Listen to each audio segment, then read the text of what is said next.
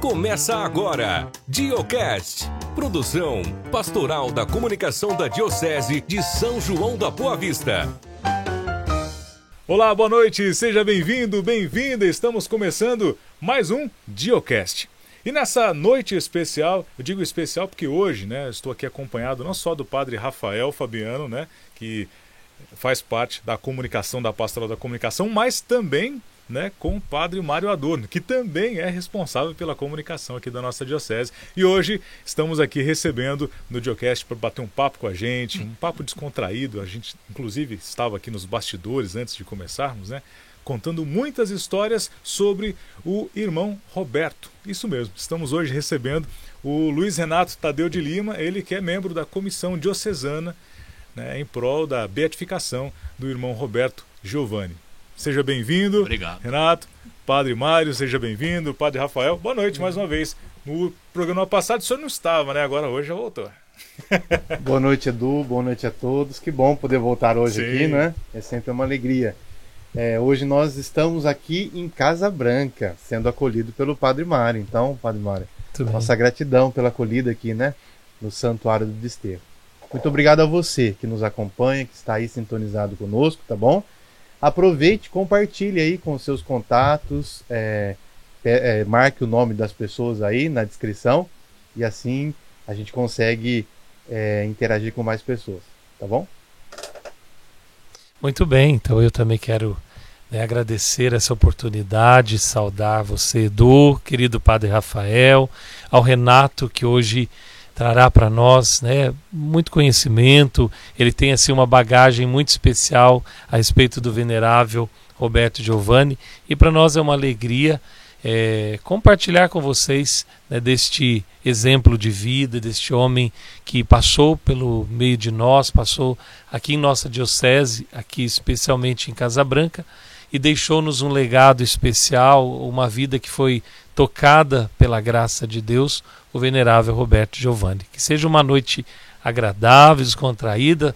Agradecemos a você que está conosco aí participando e vamos conhecer um pouquinho mais sobre a vida né, do venerável Roberto Giovanni. Eu acho também é sempre uma boa oportunidade. Eu gosto muito de uma frase do Dom Francisco Bach.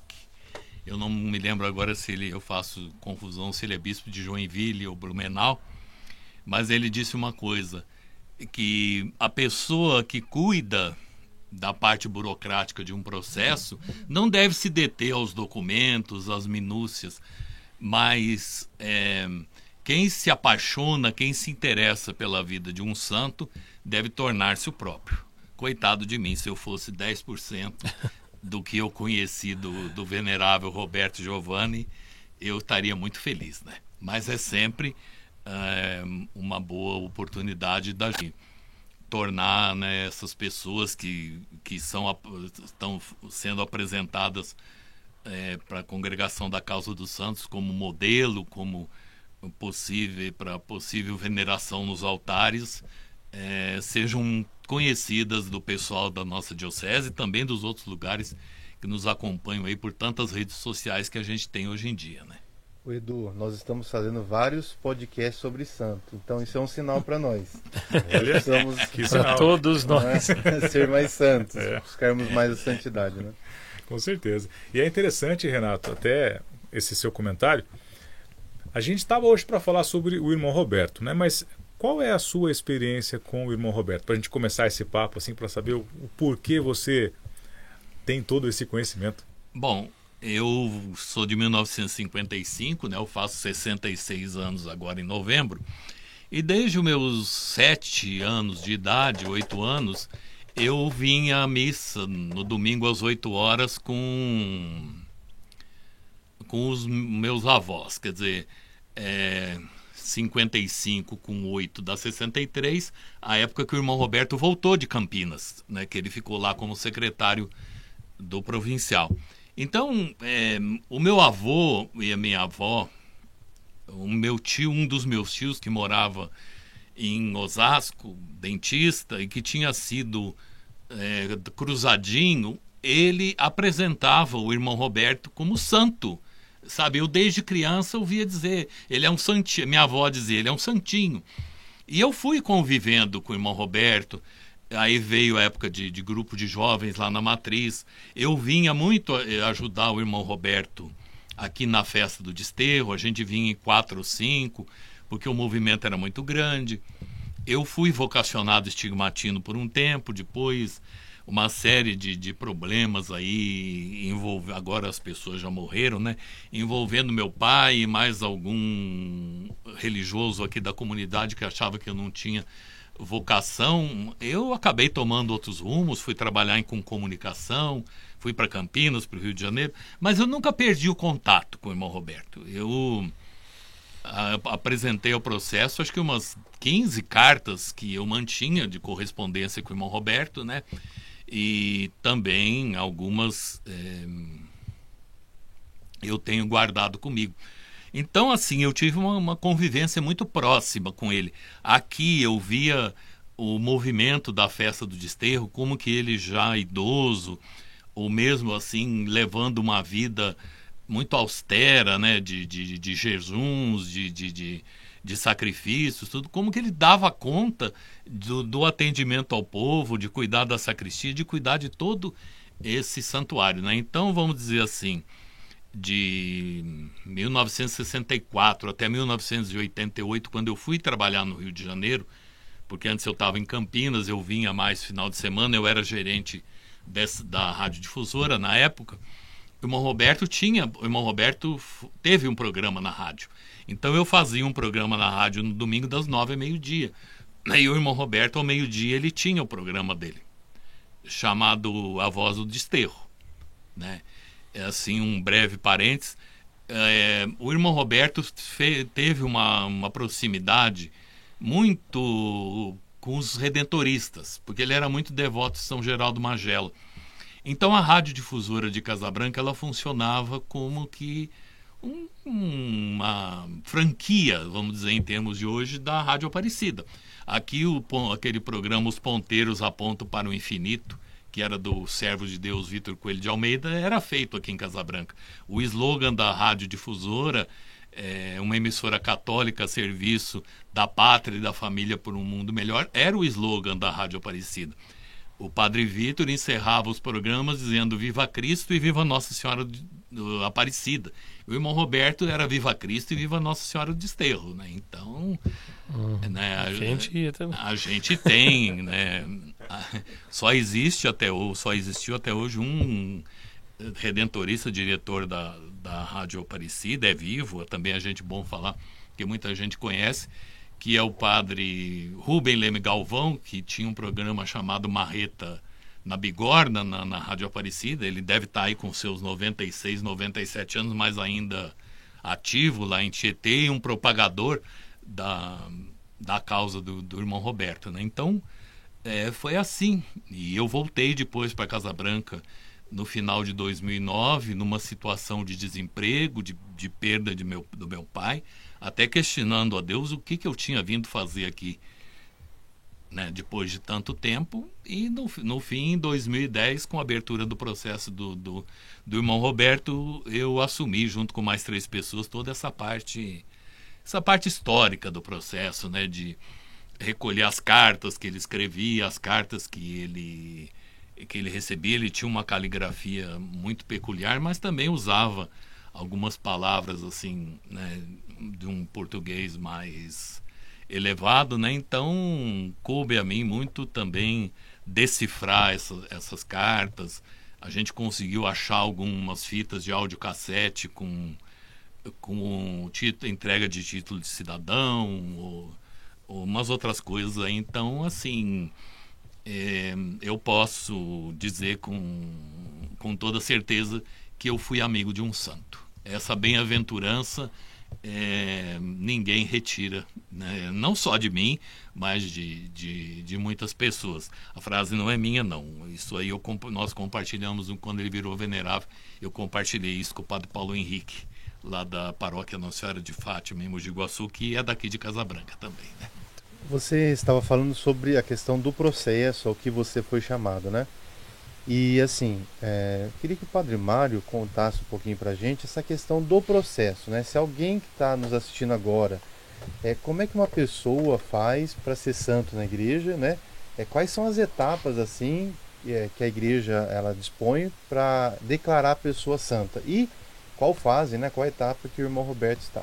Exato, muito bem. É uma pergunta bem interessante. Acho que todos temos essa, é, é, vamos dizer, essa dúvida e, e, vamos então dar uma, uma, uma dica e uma. Vamos passar assim rápido porque é bem, talvez bem complexo. Mas primeiro, como o, o Renato disse, ele participou dessa, dessa primeira fase que é um tribunal diocesano, né? é, é parte exatamente de onde aquela pessoa viveu, onde ela, ela ganhou ali a fama de santidade. Então, primeiro, ter fama de santidade. Então, se elabora um processo apontando, apresentando é, o que, que mostra nessa pessoa, que sinais, a vivência, o, o, que ela, o que ela, vamos dizer assim, o que ela plantou ao longo de sua vida e que, que dá sinais de que ela permitiu a graça santificante, a graça, né, a vivência do seu batismo e, o, e aquilo que ele viveu em grau heróico e que se expressa como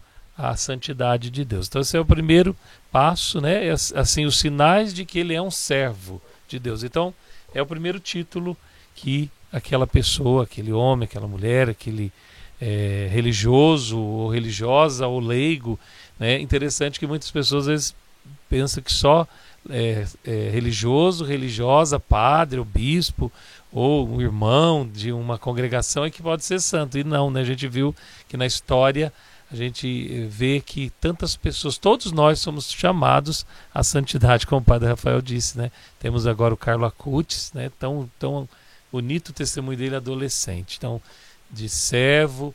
Depois, então, o segundo passo é ir para o Vaticano, todo esse apanhado de, de conteúdos, de testemunhos, de cartas, de escritos, se a pessoa possui, né, escritos próprios, diários e tal. E essa é a fase romana. Então a primeira diocesana, depois a fase romana e a terceira fase lá, né, se monta uma comissão específica para que esta, é, vamos dizer assim, seja examinado o que eles receberam é, criteriosamente, né? são pessoas bem distintas que vão analisar todo esse processo. E depois, o, o quarto ponto seria o Vaticano reconhecer as virtudes heróicas daquela pessoa, daquele servo, que foi então o primeiro título que ele recebeu, servo de Deus. Né? E depois disso, então, reconhecendo as virtudes heróicas, que no nosso caso nós estamos nessa fase, é, ele recebe o título de venerável. Então hoje não é só irmão Roberto Giovanni, como a gente já costumou falar, né? Isso não sai da gente. Eu também muitas vezes eu falo irmão Roberto, irmão Roberto.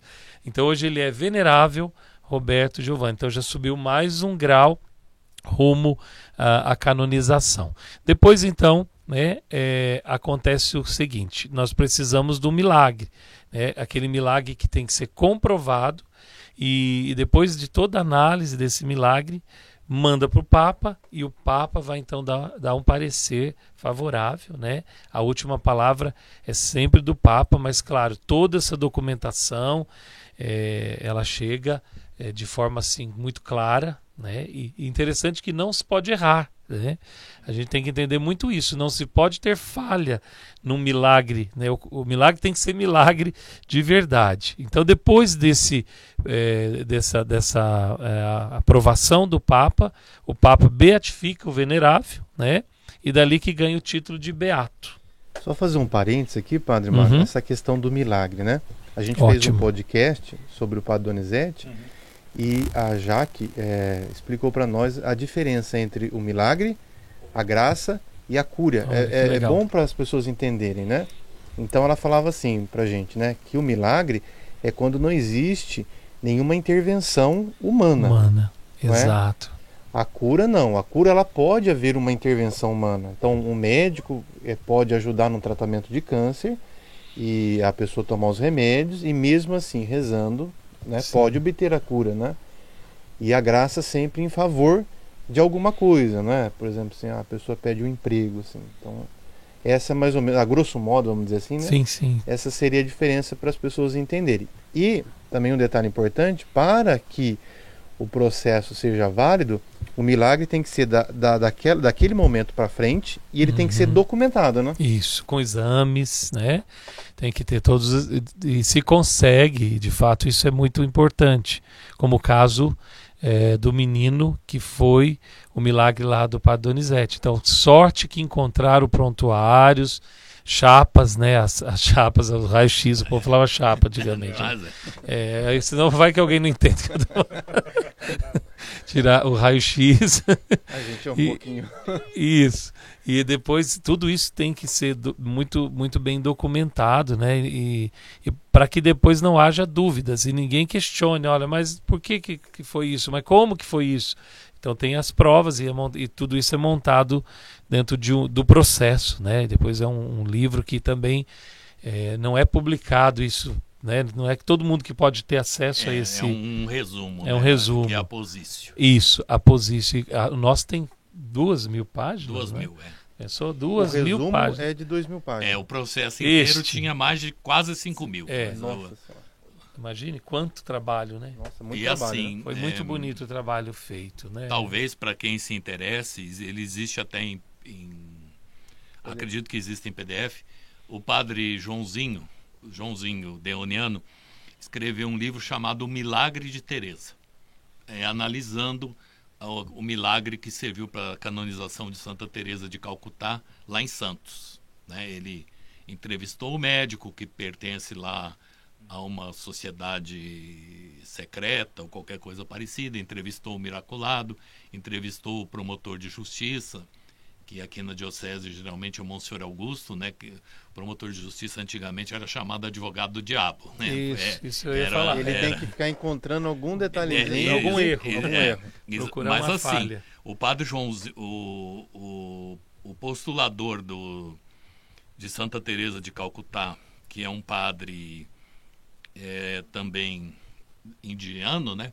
Ele disse que muitos milagres são descartados por falta de documentação, ah, por falta de, de, de, não se ter o prontuário. O conteúdo ali, né? O que se Como o padre exige, né? Mário né? disse o caso do Bruno, né? Isso. Se por acaso a pessoa aqui do, do arquivo do, da Santa Casa tivesse que aliás já estava ah, no prazo já era para ter já era para ter sido descartado foi outro milagre o milagre o milagre seria seria é, Não teria validade. Não, né? não teria, não teria validade. validade. Não Por teria. mais que, que se visse ali o menino, né? Quem viu antes e quem viu depois, que não poderia ter sido uma intervenção humana, né? Dos, da, dos pés congênitos ali, da, daquele tudo todo Isso, torto, né? É. E que volta ao normal. Então, é, é, e, e, como, como engraçado, né? Se a gente pensar. Então nós temos que ficar guardando, né? Vou começar a guardar as coisas do Padre Rafael, viu? Que vai que, que vira santo. Eu vou ter. então, gente, isso é só uma brincadeira para quebrar um sim. pouco.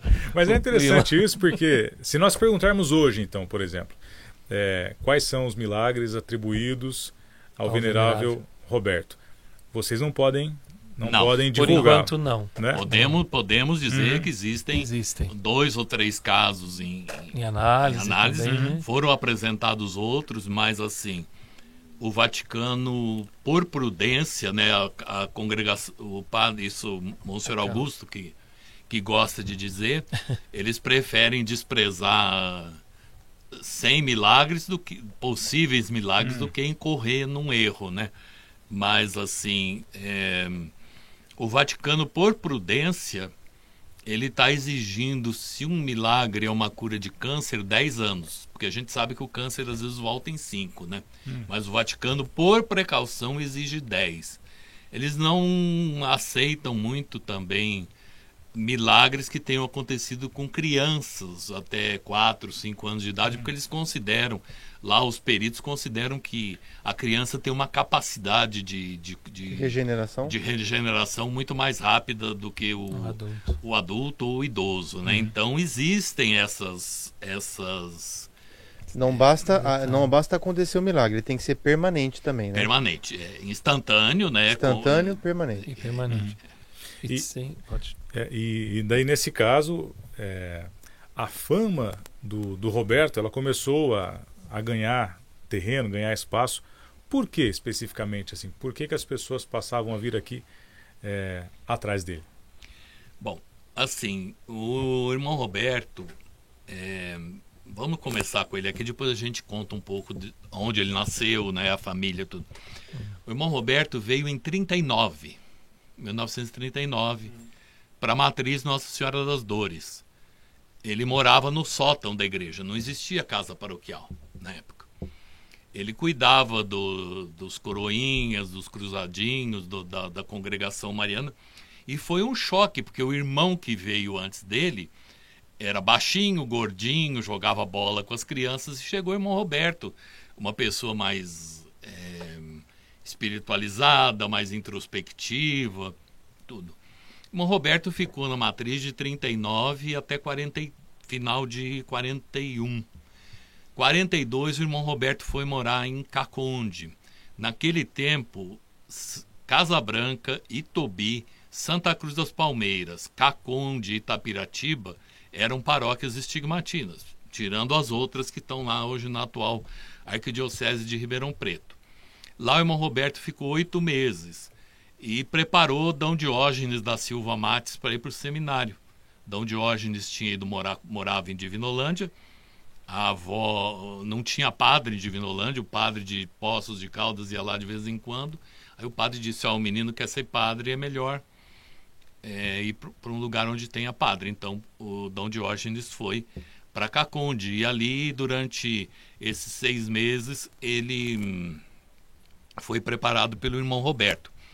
Aí o irmão Roberto volta no agosto, setembro de 42 aqui para o santuário, porque tinha sido é, tinha e foi inaugurada a casa de formação para irmãos. Era a única, a única casa, o único seminário específico para a formação dos irmãos que os estigmatinos tiveram eh, no, em todos os países onde eles trabalham, que seria aqui eh, onde nós estamos agora, onde é a casa paroquial, esse, esse claustro aqui, esse prédio mais antigo atrás do santuário. E naquele tempo aqui nada existia, eram fazendas, tudo. Mas ali pelos anos 50, a ferrovia retificou o trajeto, então tirou a estação lá do centro da cidade e colocou aqui, atrás do santuário. Então as pessoas pobres começaram, os ferroviários, as pessoas, começaram a mudar para cá. Aqui à esquerda havia, vamos dizer assim, um cortiço, umas moradias coletivas. Então o irmão Roberto começou um, a atender essas pessoas. De que maneira o irmão Roberto atendia? Ele andava a pé e dificilmente ele aceitava uma carona.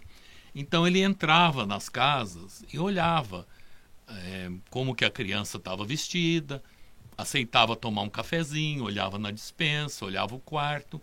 O irmão Roberto ia embora, daí os dias começavam a chegar roupas, móveis, comida.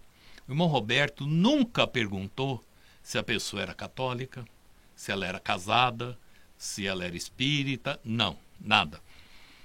Uma vez um senhor, cinco vezes o irmão Roberto mobiliou a casa da família, cinco vezes o senhor alcoólatra quebrou a casa toda. O irmão Roberto nunca disse assim: se o senhor quebrar a casa mais uma vez, eu não vou ajudar mais. Não vou ajudar mais. Irmão Roberto só uma certa vez pegou no braço dele e falou assim: se o senhor quiser, se o senhor sentir vontade, caríssimo, eu posso acompanhá-lo à reunião do AA, dos Alcoólicos Anônimos, lá na catequese toda quarta-feira, se o senhor quiser. Se o senhor não. não...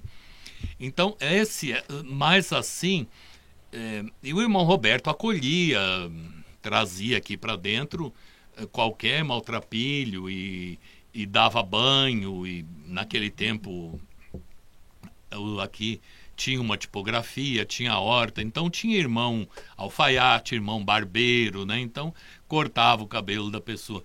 Mas nesse meio tempo, o irmão Roberto começou a se tornar é aquelas pessoas que foram coroinhas ou que foram cruzadinhos ou que foram congregados marianos foram casando. Então essas pessoas começavam a procurar o irmão Roberto quando tinha um problema conjugal, quando tinha um filho com problema, O irmão Roberto atendia. E a frase não é minha, vou botar um parênteses aqui, é do padre Mário Zucchetto, que foi o padre de quem o irmão Roberto foi secretário. O padre Mário é de Casabranca, ele é muito conhecido aqui na diocese pelos, porque ele pregava retiro para casais e cursílio. É, o padre Mário foi um tempo superior aqui da casa de irmãos. Ele dizia que o irmão atendia com uma paciência do Santo Jó. E ele tinha uma. E o irmão Roberto tinha uma coisa. Eu até disse isso para os noviços estigmatistas no começo desse ano. Pedi licença que o mestre porque eu estaria talvez de repente dando um mau conselho, mas para o irmão Roberto a caridade estava acima da regra. A caridade estava acima de todas as regras da Constituição. O irmão Roberto deixava de fazer oração comunitária, ele não chegava na hora do almoço ou qualquer ato do recreio da comunidade se ele precisasse atender uma pessoa. Uma determinada ocasião, trocou-se o superior aqui da casa, veio um padre bem jovem. Alguém disse: Olha, o irmão Roberto não janta.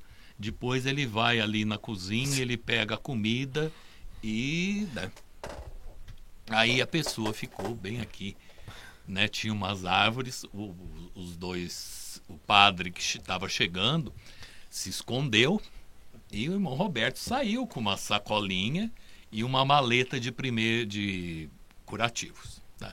E virou para cá onde existia a chamada Vila Grilo na época. Aí disse que o irmão Roberto, e os, seguindo, né, o, o irmão Roberto de longe. Aí o Roberto entrou numa casa, eles, um barraco, vamos dizer assim. Eles esperaram, daí um certo tempo eles foram. Chegaram, o irmão Roberto, a velhinha, uma velhinha estava jantando, né? O irmão Roberto ajoelhado fazendo um curativo numa ferida da perna da velhinha. Mas diz que o, o cheiro da ferida era tanto que o, o padre que estava chegando virou para o outro e disse assim: Você quer me falar alguma coisa? ou basta isso? Uhum. E daquele dia em diante, então, né, tem o um caso bastante conhecido também, que um padre disse para ele: o senhor não pode fazer, abençoar porque o senhor não é padre. Esse padre é, era, foi o padre que batizou o padre Mário, padre Felisberto Campanheri. Isso, era, isso a gente pode dizer porque é público, era público isso. Né? O padre Felisberto é um homem, e, em Itararé, que foi a última comunidade que ele morou, ele é considerado santo. Toda sexta-feira, às três da tarde, tem a missa do Padre Felisberto, usam o cálice dele. Mas ele não tinha um milímetro à esquerda, um milímetro à direita. Ele era ali. Pontualíssimo em tudo, tudo, tudo. Pontualíssimo pelo relógio dele. Se o relógio da igreja tivesse adiantado, atrasado, ele começava a missa pelo relógio dele. Né? E ele disse: Olha, o senhor é padre, o senhor não é padre. Eles tinham sido colegas de seminário. Fizeram noviciado junto. Tudo. O irmão Roberto obedeceu. A obediência para ele estava acima de qualquer coisa. Na reunião do clero, alguém disse para o Dom Tomás: Olha, está acontecendo. Ah, eu vou, pode deixar que eu vou resolver. Dom Tomás apareceu aqui um dia. Era uma época, assim, os anos 70, e Dom Tomás usava terno ou clergyman, ou ele usava camisa social mesmo, ele tinha deixado de usar batina. Ele chegou aqui e o reitor, né, foi, oh, uh, a que devo a sua honra, ele falou, não, eu estou com uns problemas na diocese, eu vim me aconselhar com o irmão Roberto e pedir uma benção para ele. Dal Tomás tinha muito, ele resolvia os problemas assim, de, né, dessa maneira. Então, assim, são coisas que, que marcavam muito uma coisa assim que me chama muito a atenção é que a pessoa é, seja evangélica, espírita, ou que a pessoa não acredite em Deus, como tem gente da família dele que não acredita em Deus, mas ninguém coloca em dúvida a santidade do irmão Roberto. Ninguém coloca em dúvida é, essa doação. O irmão Roberto se gastou é, em, em atender a quem dele precisava. E re, reafirmando mais uma vez, a caridade para ele estava acima da constituição da congregação, estava acima É claro que depois ele, antes de. Ele nunca foi dormir sem pedir perdão ou sem ir conversar com o superior e explicar para o superior da casa por que, que ele faltou aos atos comuns naquele dia. Muito bem, então a caridade, inclusive, é uma das virtudes, né? Sim. Heróicas e reconhecidas pelo Vaticano dentro desse processo, né? E depois assim, a questão dos milagres que a gente estava falando, falta, por exemplo, para Donizete falta mais um milagre para que ele seja então canonizado a honra dos altares, a né? cada fase que se encerra precisa ser um milagre, Milagre. a partir daquela isso, fase, né? exato, Isso, é. exato. Não pode pegar um Não que já estava lá um anterior. arquivado. Isso.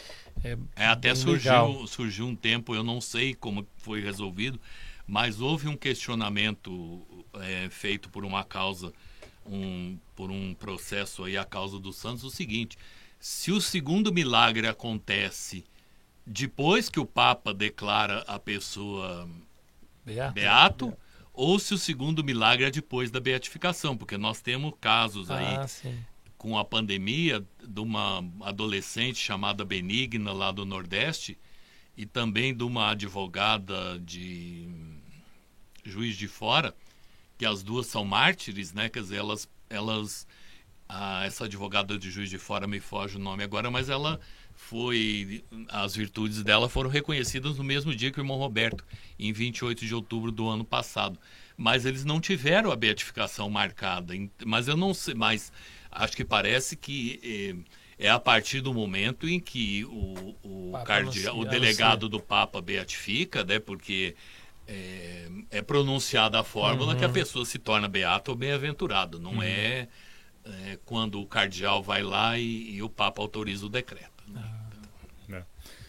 Padre Mário, e o senhor que chegou aqui pra, em Casa Branca há pouco Isso, tempo, isso. né, como foi a sua experiência chegando em Casa Branca e recebendo toda essa história, essa bagagem? E claro que o senhor já tinha esse, essa experiência e conhecimento anterior, mas agora, estando aqui próximo, com essa responsabilidade também. Pois bem, até fico muito contente, muito feliz de ter a- essa ajuda, né, esse auxílio desse pessoal todo que, que acompanhou mais de perto, Sim. né?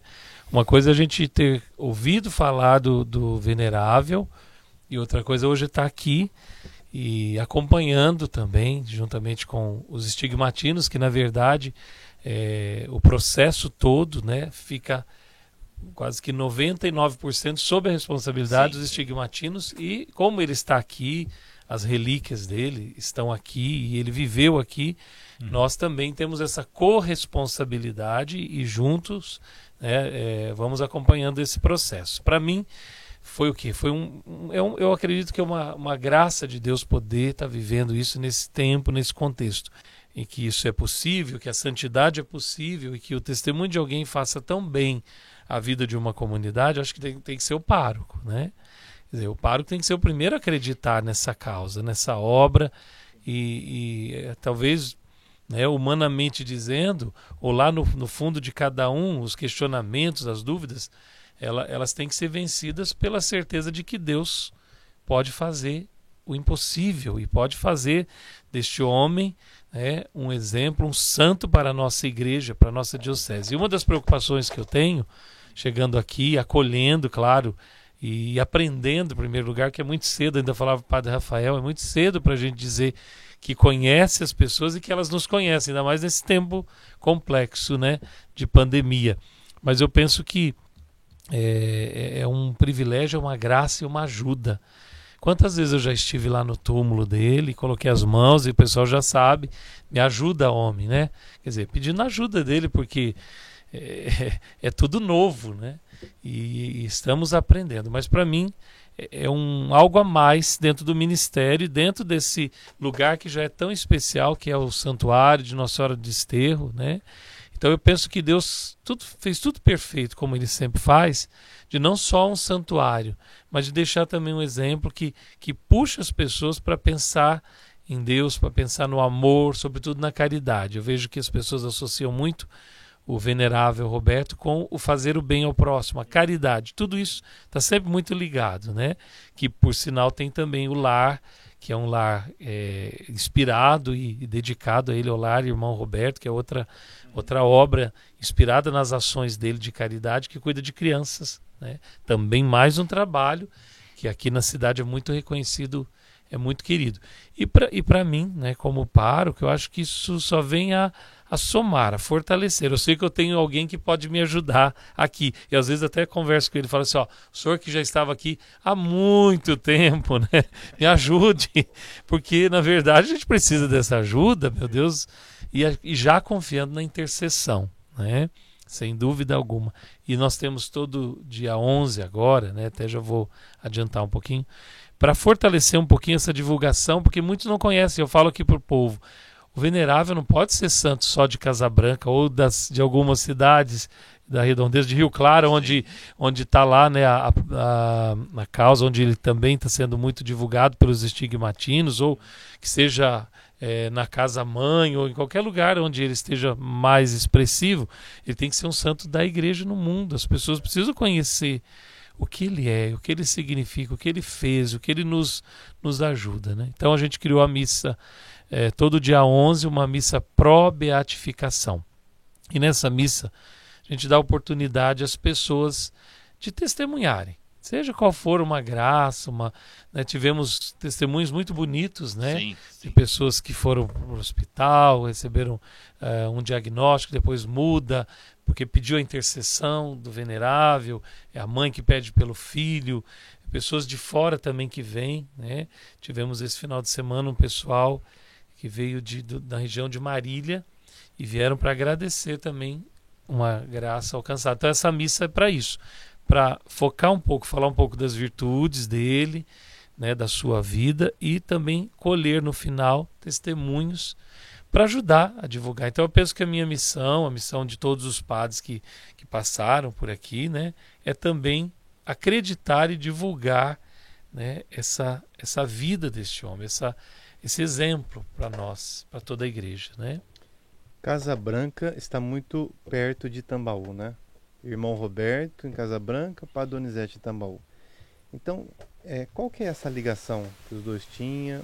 Qual é essa ligação que a gente pode fazer? Olha, não existe assim nenhuma documentação histórica, mas existe assim. Dois irmãos do Padre Donizete moraram aqui em Casa Branca. Um chamado Bellini, que foi professor de música no Instituto de Educação, outro chamado Verdi, que foi diretor do hoje Escola Rubião Júnior, né? Isso na época que o Padre Donizete morava em Vargem Grande do Sul. Né? Mas assim, o irmão, é, qualquer pessoa que chegasse para o Padre Donizete e ele pergunta, da onde você é? eu sou de Casa Branca, o Padre Donizete falava assim: o que você veio fazer aqui? É. Se lá em Casa Branca vocês têm um santo com muito mais poder junto de Deus do que eu. Isso aí, é, quem testemunhou, ele já tinha falecido, não, não testemunhou no processo, mas a carta foi pro processo, porque testemunhou com firma reconhecida, foi Dom Hélio Pascoal, o primeiro é. bispo estigmatino brasileiro, na verdade, conterrâneo do Padre Mário, porque era de Lagoa Branca, né? Olha. Mas ele nasceu em Vargem... É, naquele tempo existia uma ferrovia entre Lagoa e Vargem Grande, então, acho que por facilidade de trem, a mãe dele foi ter o filho lá no hospital de Vargem Grande. E o, pa, e o pai de Dodão Hélio, o seu Tito Lívio Pascoal, é que ouviu do próprio Padre Donizete lá em, em Tambaú e contou para o filho, na época que era ainda padre recém-ordenado, olha, o Padre Donizete, tinha lá gente de Casa Branca, o Padre Donizete, né, se o irmão Roberto era quietinho e falava baixo, pelo que o meu pai que conheceu dizia que o Padre Donizete falava mais alto acho que do que eu, né? Então tinha um vozeirão assim, sim, e ele tinha assim é, muita é, a gente vê semelhanças entre o padre entre o Beato Donizete e São Pio de Petreucina, hum. de, de, ler consciências, de dá bronca, é, né? Falar, a pessoa pedir, ele fala, não, não vou fazer isso, você está mentindo, né? Sim. E, inclusive, foi declarado venerável um pouco antes do irmão Roberto o padre Emílio Recchia, um estigmatino também italiano, que morava, morava na, na igreja de Santa Cruz da Via Flamínio, em Roma. O padre Emílio foi declarado venerável porque ele escondeu muitos judeus a pedido do Papa Pio XII na época, né? O, o, quando um papa vai ser entra em processo de beatificação e canonização, não só conta até o dia que ele foi eleito papa. Daí em diante nada serve de, de é, é vista. Então, muita coisa que o, que o Papa Pio XII fez foi acreditado a Padre Emílio. Mas as pessoas de Roma que iam a, até Pietreutina, o, o, o, o, Padre Pio também dizia: o que, que vocês vieram fazer aqui se vocês têm Dom Emílio? lá, e assim, é, é, o Padre Doni, o, o, padre, o senhor falou, Padre Rafael, é realmente da proximidade, mas assim, entre Roma e e Pietreutina, né, o, o Padre Pio é, lia a consciência porque ele não deveria conhecer esse Dom Emílio, porque acho que o Dom Emílio pouco saiu de Roma e ele pouco saía de. de né? é, eu tenho um testemunho do irmão Roberto, né, para contar. Maravilha. A minha avó, né, que me conta, eu não lembro disso, que era pequenininho, ela me disse que veio aqui ao santuário, trouxe a mim e meu irmão, somos gêmeos, né? E o irmão Roberto me pegou no colo e disse assim, ó, esse daqui vai ser padre. E eu fui mesmo, eu sou padre. Você é fruto então, daquela benção. Eu fui fruto dessa benção do irmão Roberto, né? É, isso me aproxima mais aqui e estar aqui hoje é uma alegria muito grande, né? Maravilha. Conhecendo um pouquinho mais também dessa história do irmão Roberto. Eu me lembro também quando criança e eu estudei no instituto e já dei esse testemunho, inclusive foi também como depoimento é, quando a gente saía da escola e ele estava passando, a gente corria, né? Não, quer dizer, eu, eu, lembro de uma vez, isso ficou na minha memória, e as crianças gritavam: Ah lá, ah lá, o, o, o Deus, o Deus, vamos lá correr atrás do Deus, vamos lá pedir uma benção para o Deus, né? E o pessoal chegava, as crianças chegavam e ele abençoava, uma por uma, sorrindo, sempre sorrindo, né? O apóstolo do sorriso é o venerável Roberto Giovanni. E o padre Rafael, então, pode entrar no processo também. Pode, ah. pode depor. pode tem, fazer. Pode, tem pode. também, é, eu não sei bem detalhes, mas também acho que a avó e a mãe do padre Antônio Carossi, né, o, e, o a, também tem vários, o, padre Antônio, quando vem pregar a novena aqui, ele, ele conta, conta, algumas ah, coisas da sim, avó sim, e da sim. mãe que, que, que também conheceram bem o o irmão Roberto, Roberto. né? Que até como falava nos bastidores antes que talvez muita gente tenha conhecido o irmão Roberto na diocese, né? A questão de que se fale um pouco mais do do, do, venerável. do venerável Roberto na, nessas nessas só abrir um parênteses porque essa questão que a gente fala, né? Todo mundo fala Santa Madre Paulina, São Frei Galvão, até bispo cardeal fala isso. Por que que, é, por que que não se usa o título? Porque se entende que não na comunhão dos santos não tem diferença. Não tem santo que é mais poderoso, santo que é mais importante que o outro. São todos iguais. Sim. Então, é, vamos dizer assim, no dia de hoje existe o venerável Roberto Giovanni e o venerável João Paulo I, né? Não existe o venerável irmão Roberto, Roberto. Giovanni, que foi um humilde religioso estigmatino, e o venerável João Paulo I, que foi patriarca de Veneza, que foi papa. É, é né? que Deus chama pelo nome, né? Sim. No batismo nós somos chamados pelo Sim. nome. Na oração eucarística, quando se cita o bispo, se cita o nome, não se cita Sim. o título. É. Né? Dom Antônio. É. Se cita o, Antônio. O nosso arcebispo. Né? No, no, é, porque Deus chama pelo nome, né? É. Olha só, o senhor comentou sobre o padre Antônio Carossi, né? Isso. Aproveitando a oportunidade, o gancho aqui do tema, para fazer um convite para você que nos acompanha para assistir né, nos Passos de Maria, que é apresentado pelo sim, padre é, Antônio, né? É, Ele sempre faz é, um sábado sim, um sábado não. Vamos explicar assim melhor. Se você perdeu um sábado, no próximo, com certeza, né, o Padre Antônio vai estar tá lá com Nos Passos de Maria. Ele faz um programa muito bom, né, sempre direcionando para esse caminho. E aproveitando a oportunidade para quem está nos assistindo, compartilhar também esse podcast. Né? Esse podcast que depois na sexta, sábado, domingo, segunda, terça e quarta, você vai poder conferir também os cortes durante a programação. Então, tem essa fala toda nossa aqui, né? Programa completo. E você também pode depois conferir e compartilhar com amigos, familiares, conhecidos, grupos do trabalho, enfim, aquela pessoa que está precisando ouvir, né, conhecer um pouco mais sobre a nossa igreja, sobre personagens tão importantes da nossa igreja, pode fazer isso compartilhando aí com grupos de WhatsApp, Telegram, pelo Instagram, fique à vontade. É a, a Pastoral da Comunicação da Diocese de São João da Boa Vista tendo esse conteúdo à sua disposição. Já fiz a propaganda. Muito bem. Que bom. É, nós, por propaganda também, nós é. É, temos também uma página no Facebook chamada Venerável Roberto Giovanni, onde tem lá fotografias e também a gente publica todos os dias. Isso é, foi trabalho de um seminarista que depois deixou a congregação estigmatina. Hoje ele é beneditino valombrosano, lá de São João Galberto, em São Paulo. Ele fez uma novena e fez 365 dias com o servo de Deus Roberto Giovanni, que agora é 365 dias com o venerável Roberto Giovanni, que eu pedi para uma pessoa fazer uma arte com uma fotografia. Então todo dia a gente coloca a frase do, do, do irmão Roberto e também eu compartilho aí pelo WhatsApp e, e né, pelo Facebook essas frases do, do irmão. Né? Oi, Edu, depois podia colocar na descrição né, Sim, do vídeo. Com certeza. Vamos colocar os endereços lá. Né? Uhum. Acabei, acabamos não falando também onde ele nasceu, né? É, você poderia então fazer um resuminho, né? Tá. Da, dessas datas mais importantes tá. do irmão Roberto. Você pergunta ou eu já vou falando? Bom, o venerável Roberto Giovanni nasceu em 18 de março de 1903, em Rio Claro. Embora nos documentos da congregação seja 16 de março, ele sempre comemorou o aniversário assim.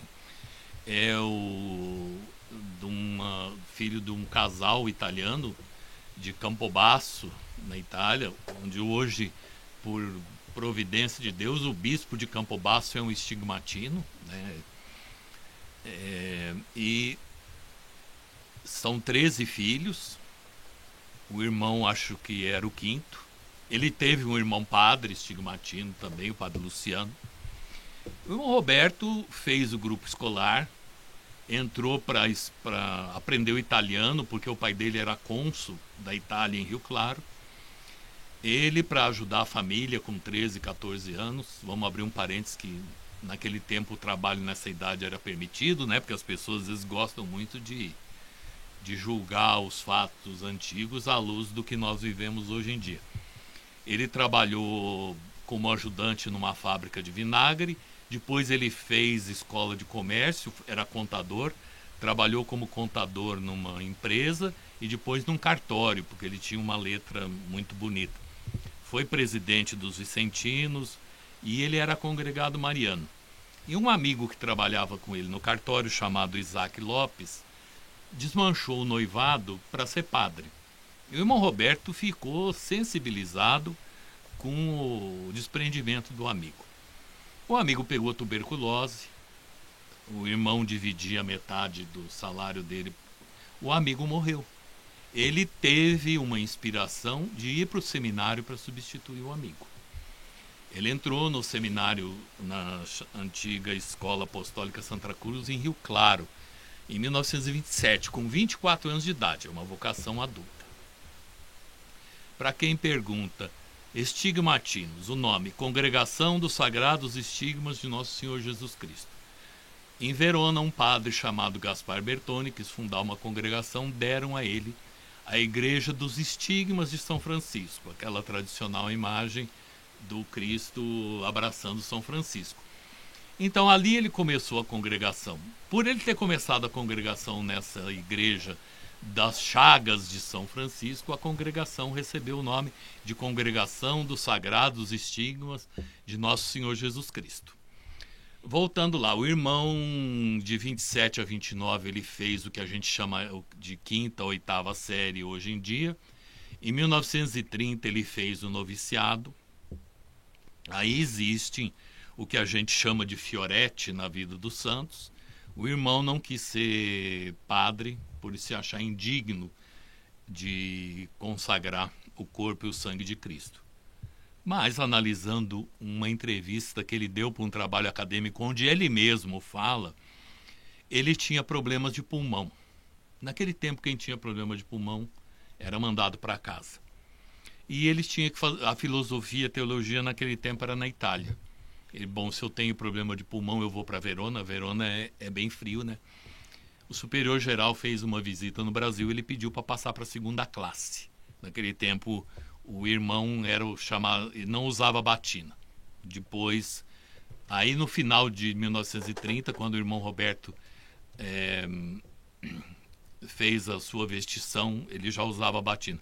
Aí ele fez a primeira profissão em 1931, ficou morando em Rio Claro. Em 1933 ele morou em Castro, no Paraná.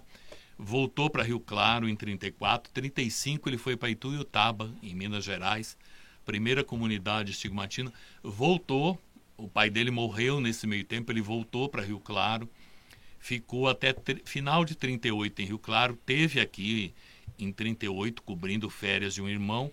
Aí 39 ele veio para cá. Ele é, aí ficou de 39 a 42 na matriz, 42 em, em Caconde, de 43 a 1985 aqui no santuário Aí, quando os, os estigmatinos entregaram o prédio aqui do centro de pastoral para a diocese, ficou só um padre e um irmão aqui. O irmão Roberto foi para a matriz.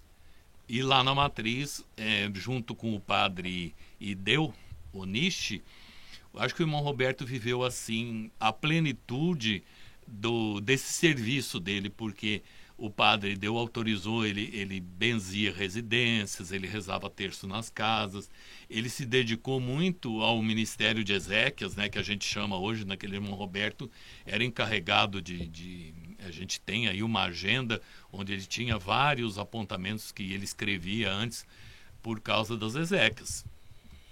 E continuou né, fazendo. Tem um caso até muito engraçado que um domingo não tinha a funcionária, né? O padre pediu para comprar, encomendou um frango na padaria para comer à noite, quando naquele né, tempo era uma paróquia só, tinha muita missa. E quando o padre chegou, abriu a geladeira, a geladeira estava vazia, né? Aí ele falou, irmão Roberto, cadê o frango que estava aqui? Aí o irmão Roberto só fez assim, né? E deu uma risadinha, né? Tem até uma foto dele de, de mãos postas, assim, né? Quer dizer, o, o, o padre, coitado, é, ele era o superior da casa, mas quem queria chamar a atenção do, do, do, ele o que tinha na geladeira aqui mesmo também o, se ele não tinha se não sobrava nada do almoço do jantar ele entrava na, no, na dispensa pegava arroz feijão ele tinha uma salinha Aqui ele fazia curativo, ele dava injeção, mas teve gente assim que teve queimadura no corpo porque caiu água com café e a pessoa hoje não tem nenhuma cicatriz porque o, o farmacêutico mandou a pessoa aqui para fazer eh, curativo com o irmão Roberto para a criança não tomar sol porque estava meio infeccionado. E o irmão Roberto não usou a pomada, ele curou a criança é, com um óleo que eu não sei qual é com água benta. Então, é, é sabe é. assim. É, nossa, é uma, uma história muito. Muito rica, né? Mas tem uma, só para encerrar e complementar, uma coisa que ele não pedia e a, a, gente teve dificuldades disso durante o processo. Uma coisa que ele pedia, ele proibia as pessoas de contarem o que tinha acontecido. Ele ele fazia sempre a pessoa trazer uma sacola. Se ele dava um remédio, a pessoa tinha que esconder embaixo da roupa. E muita gente que eu procurei para dar testemunho sobre graças, né? Porque em vida, ele em vida, milagre em vida não vale, mesmo que ele os tenha conseguido por inter, com, junto com Jesus, né? Pela sua intercessão por intercessão de São Gaspar na época. Mas ele não teve gente que eu falei, a pessoa falou: "Não, eu não vou depor". Eu realmente recebi uma graça muito grande, mas ele, ele pediu para mim que eu nunca contasse isso para ninguém. Então, a gente respeita. Jesus também sempre fez isso no Evangelho, né? Pedia para não contar. É. Não, ele não gostava. É, e não admitia nada. Aqui, uma vez, ele foi com um embornal, com balas do lado, e as crianças derrubaram ele. Na, derrubaram, né? É. E um pai pegou um cabo de vassoura e ele falou: Não, não, não faça isso. É, eu escorreguei. Uhum. Ou em Lagoa, uma vez também, é, começou a missa em Lagoa Branca, os evangélicos ficaram puseram um alto-falante, ficaram falando na porta da igreja. O irmão Roberto foi lá separar pedir, né, para eles esperarem a missa acabar ou alguma ou irem para outro lugar. E eu não sei por que agrediram fisicamente o irmão Roberto. Aí precisou, acho que os outros irmãos virem. Em, o irmão Roberto é muito conhecido lá em Lagoa Branca. Ele fez o apostolado lá há muito tempo. E assim, mas depois, quando foi para ir na delegacia, ele não quis. Ele falou: não, não vou apresentar. Queixa. Não vou apresentar queixa. Então chegamos ao final. Já tá na hora daquele podcast. Tá na hora daquele papo reto agora, padre. Hum. Estamos com mais ou menos uns 40 minutos de, de conversa aqui. Ah, 40, 50 minutos. Né? Conversa e, flui bem, né? Sim, e, e para reforçar ainda para você que está nos assistindo, né, todos esses testemunhos, toda essa história pode ser agora, atualmente, é, compartilhada na missa, então no dia 11, né, padre? Isso, isso. Todo dia 11 do mês caia quando cair, né? Sempre hum. é a missa pró-beatificação. Perfeito. E nós costumamos fazer no final do Diocast um papo reto assim com os nossos convidados, que são algumas perguntas que nós fazemos, né, já com uma resposta sucinta ali, rápida. Ai, ai, né? ai. Quer começar, Padre Rafael? Vamos começar com o Padre Mário? Vamos lá. Oh, meu Deus, hein? Padre Mário, é, um lugar. Um lugar. Ah, a família família. É, Renato, qual foi a última música que você cantou junto, assim? Sabe aquela música que quando a gente ouve, olha só que música Foi o, o, na missa, segunda-feira passada, no tríduo de Nossa Senhora do Desterro, quando o Padre Mário cantou é, Roga por nós, ó, mãe, ó mãe então, tão pia. O senhor Maravilha. sabe quem é o autor? Não. Padre Vitor Coelho de Almeida. Padre Vitor, olha é, que lindo. É a música que é usada instrumentalmente na consagração, na consagração à Nossa Senhora legal, Aparecida. Legal. Né? Foi a última música que, na missa de segunda-feira, na missa votiva, né? na missa pró beatificação do irmão Roberto, que foi no dia 11 né? de, de outubro. Padre Mário, qual que foi ai, ai, ai. o último, último filme, a última série na Netflix que você assistiu? Ai meu Deus, gente, eu sou tão, eu sou tão desatualizado nisso. Deixa eu ver alguma coisa que eu assisti. É... Nossa. Para, faz, faz, vou ser sincero, gente, eu não sou tão ligado nas séries.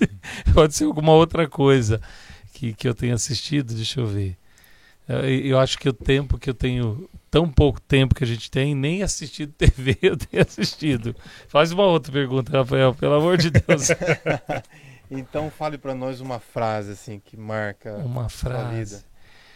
Então, olha, eu penso assim que a gente celebrou Santa Teresa, né, Santa Teresa d'Ávila. Eu gosto muito da, da oração que, que ela faz e que isso ressoa sempre no meu coração diante das dificuldades. Né? Nada te perturbe, nada te espante, tudo passa. A paciência tudo alcança. Quem tem Deus, nada falta, só Deus basta. Muito bem, Renato. Pode ser uma pergunta meio óbvia, mas uma pessoa de referência para você. O venerável Roberto Giovanni.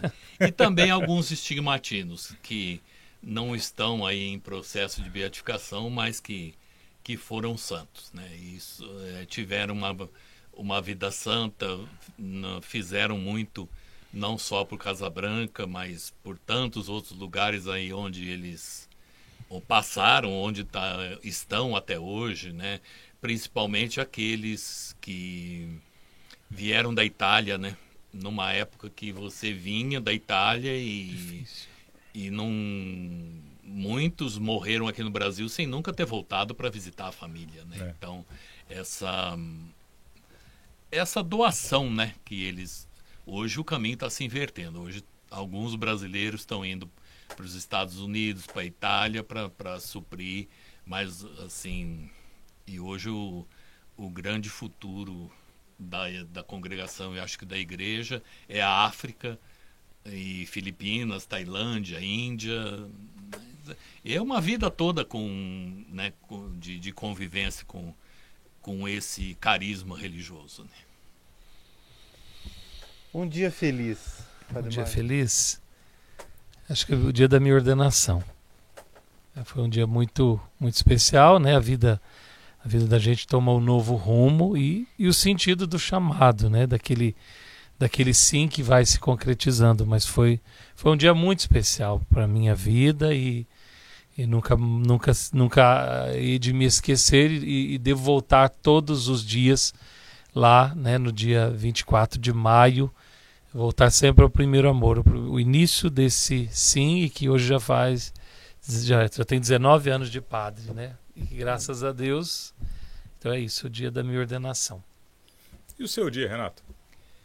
O meu dia, eu acho que é dia do meu aniversário, 30 de, de novembro, né? Onde a gente pode avaliar, né? Já são 66 anos, eu já andei por, por, por tantos lugares, né? Como eu disse anteriormente para vocês, eu não tinha entendido no começo o que, que eu tinha vindo fazer de volta aqui em Casabranca, mas acho que entendi, né? É, tem muita gente que diz que não, mas eu espero ainda poder participar da beatificação do venerável Roberto Giovanni, né? Eu acho que com o cantor aqui hoje podíamos ah, pedir uma música para fechar, né? Nossa, eu, eu só queria eh, colocar uma frase assim, não é minha, uma frase para reflexão. É, em junho de 2019, o irmão Roberto passou as virtudes heróicas do servo de Deus Roberto Giovanni passaram pelo crivo de nove cardeais antes de ir para plenário. E foi uma das coisas, uma das causas mais rápidas a gente não sabe quem são esses cardeais, porque sai o voto, mas não sai o nome. Hum. Mas um dos cardeais disse para o postulador geral na época, que já faleceu, o padre Silvio Tomasi, e acho que isso se aplica à Casa Branca, se aplica à Diocese, é o seguinte: a figura do irmão Roberto foi considerada como sendo uma das mais significativas apresentadas até agora à congregação das causas dos santos. Devemos nos orgulhar de ter tido esse irmão entre nós. Por isso é nossa obrigação torná-lo conhecido, conhecido, porque o irmão Roberto é uma glória para a igreja inteira.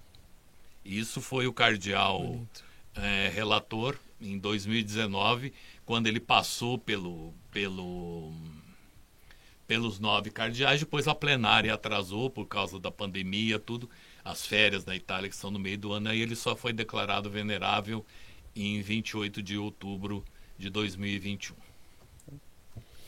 Olha só. E a música? Vamos lá? Pode, podemos cantar aquela que você, que você lembrou. É o mês de Nossa Senhora, o mês das missões, né? Vou cantar só uh, uma estrofe e um refrão, tá bem? Roga por nós, ó Mãe tão pia, eis-nos aqui para te louvar, piedosa Virgem, ó Maria, para te pedir e suplicar. Infeliz quem não te conhece padece em vão, sem consolo e demais. Mas teu amor por nós não desfalece, não nos deixará jamais. Não, não, não, não, jamais jamais, jamais.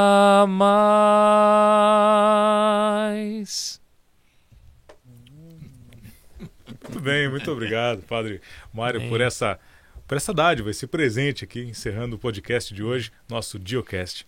Bem. Agradecemos, Renato, pela sua participação, a sua disposição, esse conhecimento tão aprofundado, né, compartilhando conosco acreditamos que se nós ficássemos aqui, o, Diocast ia é. né, por mais um bom tempo. O Renato é uma enciclopédia. É, conhecendo ainda. Muito conteúdo aqui dentro. Tanto do Venerável. É, graças a Deus, Deus me privilegiou com uma boa memória, né, de não precisar escrever as coisas, nada. Eu tenho uma mãe com 95 anos, ela briga muito comigo.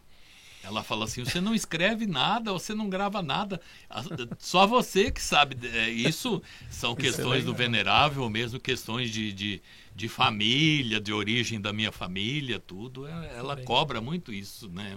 Mas talvez gravar, porque escrever, né? Bom, hoje nós já gravamos. Já gravamos, um, um pouco. Já, já, já. Vai ser um, um, um, grande, assim, um conteúdo, Sim. né? Vai servir muito, com certeza. Material. Sim. Que sirva né, de incentivo, né? Também aí, ó, a você, quem sabe, né? Fazer um programa na rádio aqui, ó, é. contando as histórias cada, do irmão cada Roberto, momento, não é? Né? Seria interessante, né? O senhor Compartilhar sabe, um pouco assim dessa informação. também fazendo um pouco de memória do diácono Fernando, que foi a pessoa que desde que o irmão Roberto morreu em 93 até 2010, quando se abriu o processo, ele e o doutor Sérgio Ozaki também, os dois fizeram a sua Páscoa por conta do Covid, né? Mas eles é que guardaram essa documentação, é que escreveram livros, tudo. Mas o, nos últimos tempos, o, diácono, muito deprimido, ele me ligava, às vezes, depois que a minha mãe deita, tudo, e às vezes a gente ficava Olha. duas, três horas no telefone. Mas era assim, eu ouvia um pouco as queixas dele, depois eu começava a relembrar histórias do irmão Roberto, a relembrar histórias do padre Felisberto, ou mesmo histórias de, de, de pessoas aqui da cidade com quem ele, ele conviveu e assim. É, foi assim. Eu tinha certeza que ele já ia, ele dormia ou conseguia conciliar o sono porque ria bastante, Sim. dava risada, tudo, né? Posso aproveitar o, o a deixa? É, não poderíamos deixar de, de lembrar do diácono Fernando, ele também contribuiu muito, porque ele conviveu bastante com o venerável. Então a gente hoje faz memória, ele partiu para a casa do pai e até no, na missa de sétimo dia eu dizia que ele iria se encontrar né, com Nossa Senhora do Desterro e com o Venerável. Então nós agradecemos muito também a contribuição do diácono Fernando pela causa da beatificação do Venerável Roberto. Tá bem? Desculpa eu te interromper, mas eu Não, acho mas que, é... que, vale a pena a gente né, valorizar. Ele foi muito, muito importante, ele se dedicou muito, se debruçou muito para também ajudando na elaboração Sim, dos, e dos man, mantendo enquanto não se se esperava o prazo né, de cinco anos, depois acabou virando mais tempo. Mas né? mantendo viva mantendo essa viva, memória. Mantendo né? viva, mantendo viva a, a memória e divulgando, é, entendendo assim que era muito importante pegar o depoimento da pessoa, reconhecer firme em cartório, essa questão do, do prontuário médico também, isso é, aí é... Desse livrinho também que ele escreveu, né? Um exemplo para todos nós, né? É, esse livrinho... Quando, é um resumo, né? Escreveu quando o irmão ainda era vivo, né? No, quando em 1993, quando o Venerável fez 90 anos, depois foi feita uma primeira edição no início dos anos 2000 e tem uma segunda edição que ainda tem aí na livraria do, do, do Santuário, sim. que foi uma edição publicada após a beatificação. É uma, inclusive, uma edição que tem as fotos da exumação, as fotos da relíquia do irmão antes de, de, de irem pro, serem lacradas e, e colocadas. E esse livrito tem uh, ah, para ser disponibilizado tem, à venda? Tem a venda é se não me falha a memória, 10, 12 reais. Existem uhum. dois livros, um chamado Um Exemplo para Todos Nós, faixa de 20 reais, do Dr. Sérgio Ozaki. Esse livro é um livro para quem quer conhecer a espiritualidade do irmão Roberto. É um livro até para você meditar sobre a espiritualidade do irmão Roberto.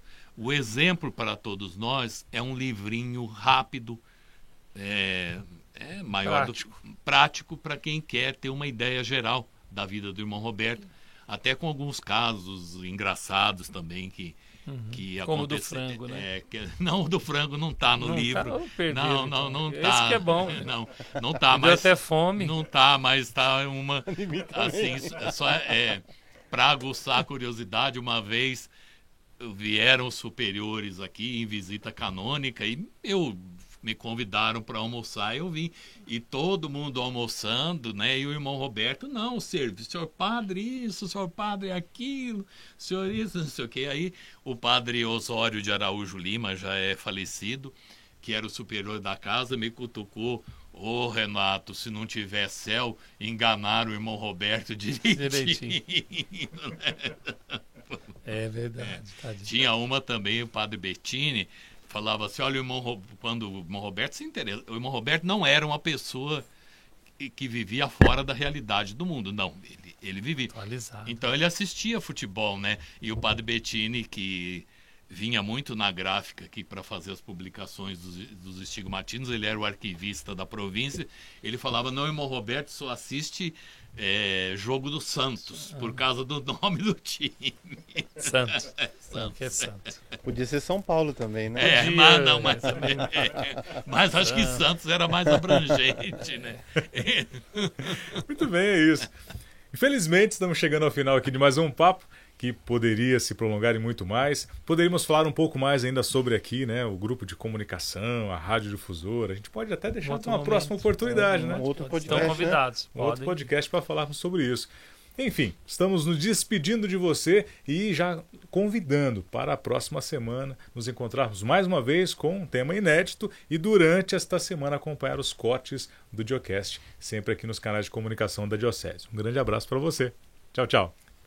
Tchau, tchau. Ah, tchau, tchau. Termina aqui o Diocast. Produzido pela Pastoral da Comunicação da Diocese de São João da Boa Vista. Até o nosso próximo encontro.